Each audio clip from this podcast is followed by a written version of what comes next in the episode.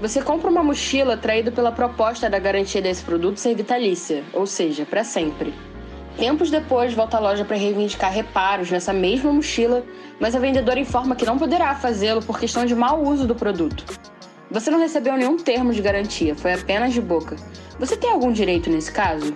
O advogado Matheus Terra explica que, por lei, o Código de Defesa do Consumidor prevê o prazo de garantia de 30 dias para bens não duráveis, como é o caso de uma mochila, por exemplo, e de 90 dias para bens duráveis.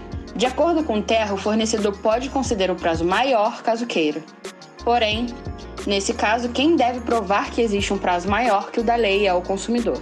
Nessa situação, o consumidor precisaria de alguma prova concreta, um print da promoção, um e-mail, uma propaganda ou qualquer outra forma que demonstre que a garantia foi feita. Infelizmente, nesse caso, como a garantia foi somente anunciada pela vendedora de forma informal, sem nenhum tipo de prova material, não é possível fazer nenhuma reclamação contra a loja.